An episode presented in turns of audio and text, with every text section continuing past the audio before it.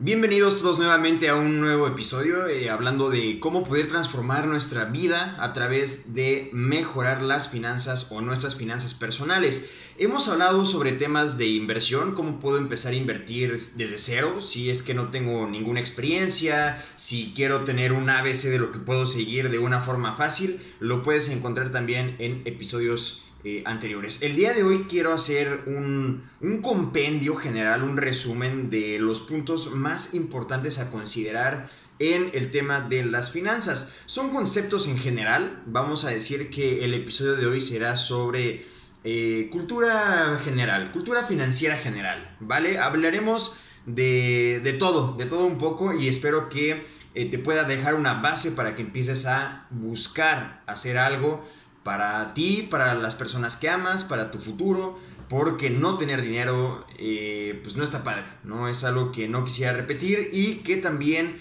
finalmente te quiero invitar a que, a que se pueda resolver porque es algo que se puede tomar acción finalmente con pequeñas cosas. Recuerda que el tema de transformar tus finanzas personales no tiene nada que ver con cuánto estás ganando. Es importante siempre ir ganando más, pero esto va en función de cómo gastas lo que estás ganando. ¿Qué haces con el dinero que está llegando a tu bolsa? ¿Te lo acabas todo? Eh, ¿Se te va pagando deudas? ¿Se te va pagando gustos? ¿Lo estás creciendo? ¿Lo estás invirtiendo? ¿Estás ahorrando? ¿Lo tienes ahí guardado y no sabes en qué? Así que vamos a empezar con conceptos básicos. Creo que podemos iniciar con una de las primeras cosas. A ver, vamos a separar el tema de ingresos y gastos. Creo que eso está bastante obvio eh, de hecho, una de las reglas de oro en finanzas personales es aleja tus gastos de tus ingresos lo más posible, ya sea que gastes menos de lo que ganas o que ganes más de lo que gastas. ¿Vale? Cualquiera de los dos focos va a ser 100% válido. La invitación es siempre ver de qué forma creamos fuentes de ingreso. Y eso nos va a llevar a la parte de los ingresos. Existen dos conceptos de tema de ingreso. Tenemos el ingreso activo y tenemos el ingreso pasivo. ¿Va? El ingreso activo es un dinero que obtienes producto de trabajar e implica tu esfuerzo físico y mental.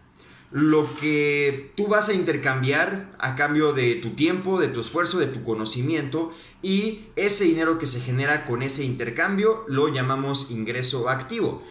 Un ingreso pasivo que es cuando generas dinero sin necesidad de algún trabajo en particular.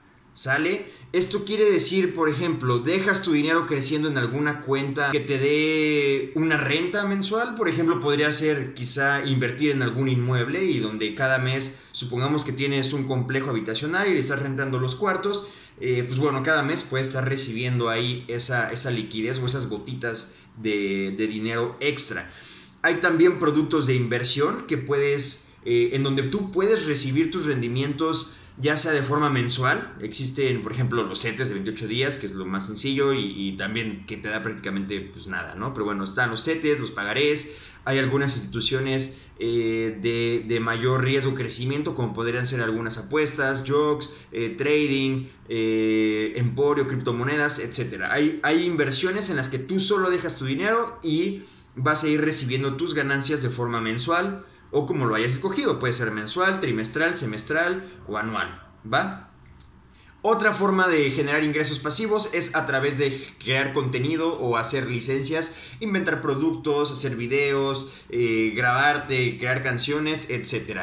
Ahora, si nos vamos a la parte de los gastos, podemos aquí tener eh, la mm, clasificación más fácil que podemos hacer, que es divide tus gastos en tus tres rebanadas o divide tu dinero en tres rebanadas que se va a ir a pagar tus gastos fijos, que es todo lo que te cuesta tu vida y tu día a día. Tus gustos personales también es necesario eh, recompensarnos por hacer el esfuerzo, trabajar, salir, pasear, vivir la vida. Finalmente la vida es una y es hermosa, hay que aprenderlo a hacer. Y otra rebanada importante para aventarle un crecimiento a tu persona y a tu patrimonio. Entonces, conceptos generales, ingresos, ya vimos ingreso activo, ingreso pasivo. Ingreso activo es el que cambias tu trabajo y tu esfuerzo mental o físico a cambio de dinero. Ingreso pasivo lo dejas en fuentes de inversión. Estas fuentes de inversión pueden ser bienes raíces, instrumentos financieros, licencias, creación de contenido o cualquier otro producto que te genere una renta mensual. Otro concepto que es importante también entenderlo, es la parte de la inflación y sobre todo para aquellos que ya están haciendo sus ahorros pero los tienen en el banco o los tienen en el colchón. ¿Qué pasa? Imagínate que, no sé, Pedro es, es un estilista y, él dice, ok, a ver, yo tengo que ir a hacer el mercado cada semana y me voy a gastar 500 pesos. Me gasto 500 pesos en comprar mi jitomate, mi carne, mis tortillas, etcétera, para mis chilaquiles. Supongamos que a la persona de los jitomates y de las tortillas, ellos dicen, oye, pues ya me subieron la gasolina, entonces yo tengo que vender el jitomate más caro para que también pues, me salga a la venta. Así que con 500 pesos ya no le va a alcanzar para comprar esos mismos jitomates porque le subieron la gasolina a, pues a todos. Y se ve afectada la de los jitomates, se ve afectada la de las tortillas. Por lo mismo también Pedro Estilista dice, oye, pues es que ya con 500 pesos no me alcanza, tengo que ahora pedir 550 o que llevar 550.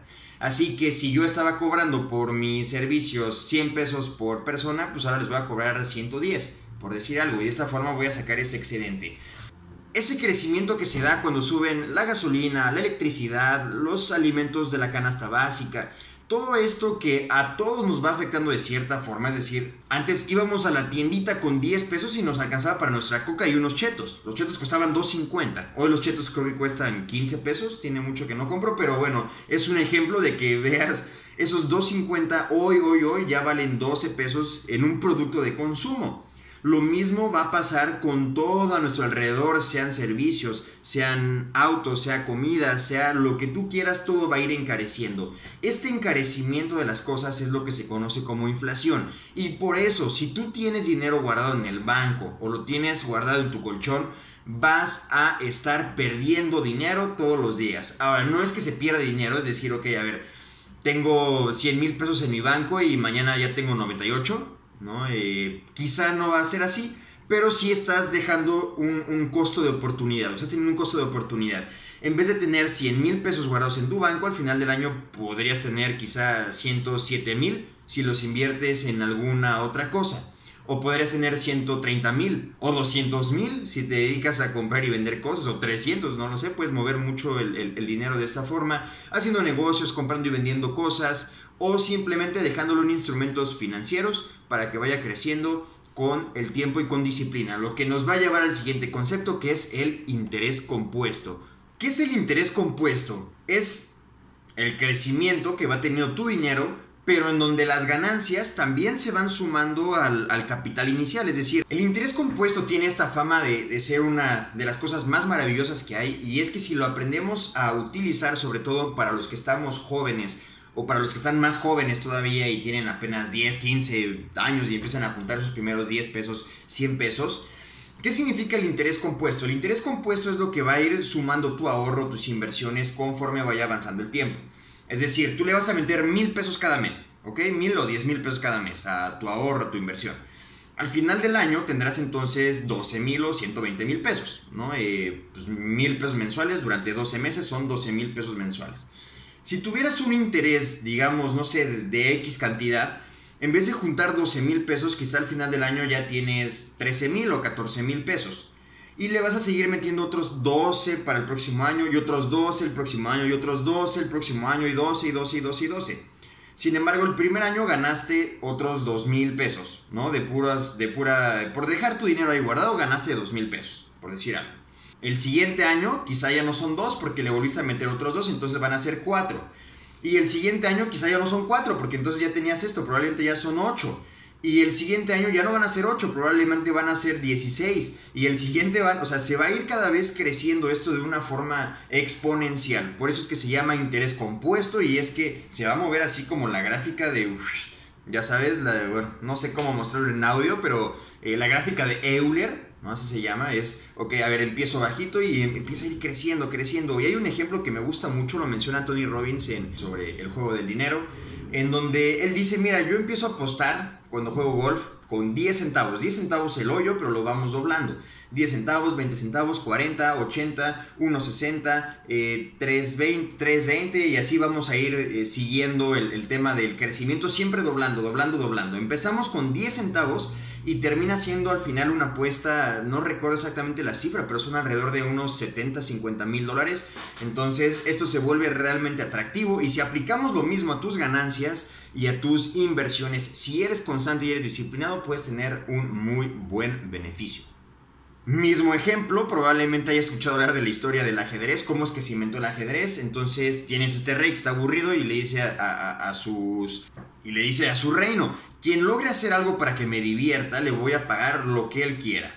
Entonces llega este sabio que le presenta el juego del ajedrez, le gusta al rey, le dice, perfecto, me, me entretiene, ¿qué quieres de regalo? Él dice, quiero que me des un grano de, trigo por multiplicado por cada uno de los cuadros que está ahí, ¿no? Entonces empieza en un grano, después se va a dos granos, tienes cuatro granos, tienes ocho, tienes 16, 32, 64 y así nos las vamos a ir llevando, siempre doblando, doblando, doblando. Entonces el rey se ríe, le dice, jajaja, te voy a dar eh, pues dos costales de, maíz o dos costales de trigo y, y ya te quedas con el cambio, ¿no? Por decir algo así. Entonces el sabio le dice, Su Majestad, eh, esto no es correcto, le pido que por favor eh, revise sus operaciones con sus matemáticos. Entonces vienen los matemáticos a ver qué onda con, con, pues, esto que le estaba platicando el, sabio al rey y empiezan a hacer las cuentas y se dan, al, final el resultado es eh, una cantidad tan, tan loca, tan grande que no alcanza a pagarle con todo el, el trigo que tiene en el reino. Entonces eh, la moraleja aquí es, si tú eres constante en tu forma de invertir y sabes utilizar el crecimiento a tu favor, es decir, tus ganancias las vas reinvirtiendo, en unos años, porque hablamos de que esos son años, las plantas, los árboles no crecen en dos días. Tampoco tu árbol de vida financiera va a crecer en dos días. Toma años en, en aventar unas raíces grandes, firmes y sólidas pero si eres disciplinado y eres constante y lo vas manteniendo y no sacas esa lana y la sigues reinvirtiendo, de verdad que puedes hacer un árbol bastante frondoso, eh, con muchos frutos para ir a recoger en los momentos que tengas sed, en los que tengas hambre, en los que tengas antojos y por ahí puedes ir entonces tomando. Ahora, lo, lo hermoso de todo esto es que puedes sembrar un árbol de manzana, un árbol de peras y un árbol de naranja. No hay un límite, tú puedes poner todos los que tú quieras a trabajar desde ya. Así que eso es el interés compuesto, vale la pena considerarlo, sobre todo si estás joven y quieres empezar a invertir. ¿En qué vas a invertir? Hay muchas herramientas, lo hemos platicado en otros videos. Tener metas financieras también puede ser otra cosa que te pueda ayudar muchísimo a mejorar el tema de, de tus finanzas. Eh, y es que sobre todo no estamos acostumbrados culturalmente a, pensarlo de esta forma, a, soñar, a, buscar conseguir esos sueños. Yo creo que todos soñamos. La cosa es qué acciones vamos a tomar para conseguir esos sueños. Así que también en el mundo de las finanzas podemos tener nuestros sueños financieros. Y estas metas podrían ser cosas que tú quieras ser, hacer, tener o comprar.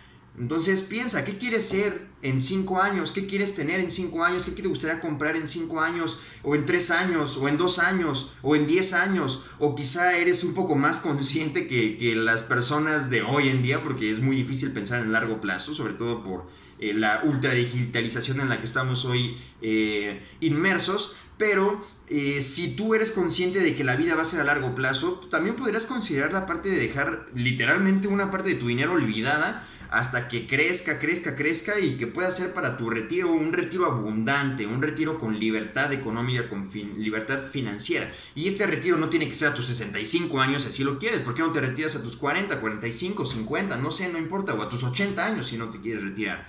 Pero va a requerir planearlo, porque vivir mucho puede ser un gran problema si no tenemos dinero, así como vivir poco también puede ser un gran problema.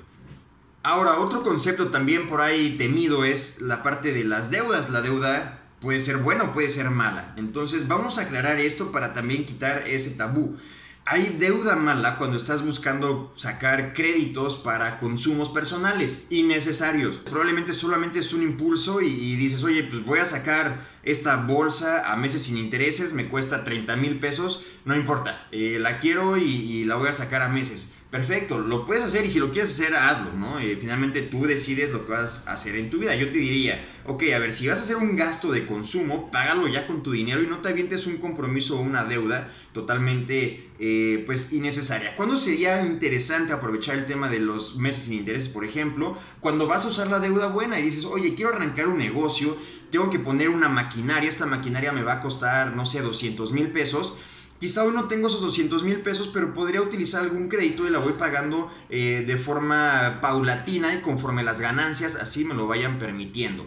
Entonces vas a tomar el capital de un tercero, en este caso es el banco, para decir, ok, banco, quiero tomar tu dinero para arrancar mi negocio, poner la maquinita a trabajar, que empiece a generar dinero y entonces voy pagando ya esos créditos, voy reinvirtiendo en el mismo negocio, voy creciendo en, en mis proyectos personales y sabemos utilizar la deuda buena. Deuda buena entonces es cuando vas a generar utilidad, vas a generar ganancias, vas a usar el dinero de alguien más, puede ser un banco, inversionistas, puede ser tu familia, pero para producir, para crear máquinas de hacer dinero. Y por otro lado tenemos las deudas de consumo, que es una deuda mala, donde probablemente no es necesario, o si quieres usar productos de consumo, gastar en productos de consumo, ahorra primero antes de gastarte en eso. Y un gran ejemplo de esto son, por ejemplo, los viajes.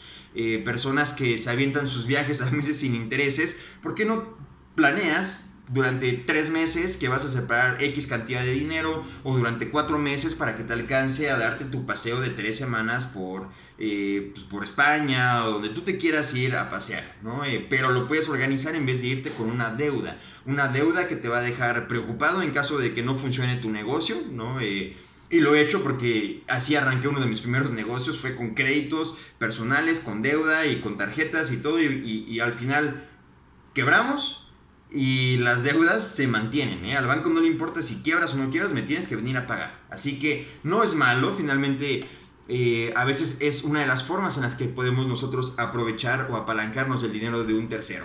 Pero sí sé inteligente y eh, recuerda que las deudas pueden impulsarte a multiplicar tu dinero o también te pueden poner en una situación estresante, apretada, que no te recomendaría pues estar viviendo.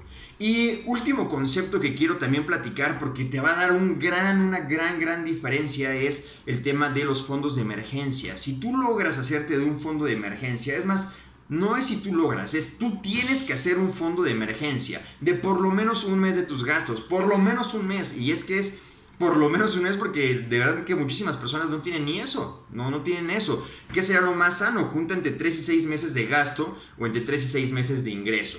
Esto, insisto, es libertad, es oxígeno. Eh, para nosotros, si no estamos en alguna nómina o que no estamos empleados, si no tenemos un ingreso fijo, pues de alguna forma es uno de los colchones más importantes para tu paz financiera. Así que no esperes que te ocurra algo. Todos estamos expuestos a algunas emergencias. Pueden ser enfermedades, pueden ser accidentes. Se te descompuso la máquina, se te descompuso el coche, tu celular ya se cayó al agua, dejó de funcionar y esto te va a ayudar a protegerte de adquirir alguna deuda, que es lo que normalmente hacen las personas que no tienen su colchón financiero. Pasó cualquier desgracia o cualquier situación no planeada y entonces me tengo que ir a endeudar para pagar dinero caro con intereses y por eso tu prioridad debería de ser también empezar a crear un fondo de emergencia. Conceptos básicos en la parte de finanzas que pues nunca está de más el, aprender, el entender que la vida es un comportamiento a largo plazo, así como ya se te fueron 10 años de tu vida, se te van a ir otros 10 y puedes tener los mismos resultados. Si te gustaron, felicidades, que bueno, ojalá los mantengas. Si no te han gustado, ¿quieres tener lo mismo o quieres hacer un cambio? Entonces, ¿crees que es importante hacer algo diferente? ¿Y qué harías diferente para conseguir otros resultados? Así que piensa en esto, recuerda que siempre tenemos que encontrar la forma de crear nuevas fuentes de ingreso, cómo podemos eh, monetizar tus pasiones, lo que te gusta, lo que lo que podrías aportarle a la sociedad, incluso sin ganar un peso a cambio. Ya después el dinero va a ir fluyendo. Si tú aportas valor, creo que es una de las leyes universales, da y recibe. Entonces, eh, pues ofrécele al universo, ofrécele a la vida, ofrece, ofrece tus talentos, porque todos hemos nacido con dones, talentos, y espero que te vaya de lo mejor en la vida. Muchas gracias por escuchar este episodio de Conceptos Generales. Si quieres aprender a invertir, tenemos el otro audio de cómo empezar a invertir desde cero. Si crees que a alguien le puede servir, por favor compártele este, este audio o el pasado, el de las inversiones está bastante interesante. Así que eh, nos vemos próximamente con un nuevo audio, un nuevo capítulo y vamos a ver eh, ahora sobre qué nos vamos a ir. Que estés muy bien, que tengas una gran semana.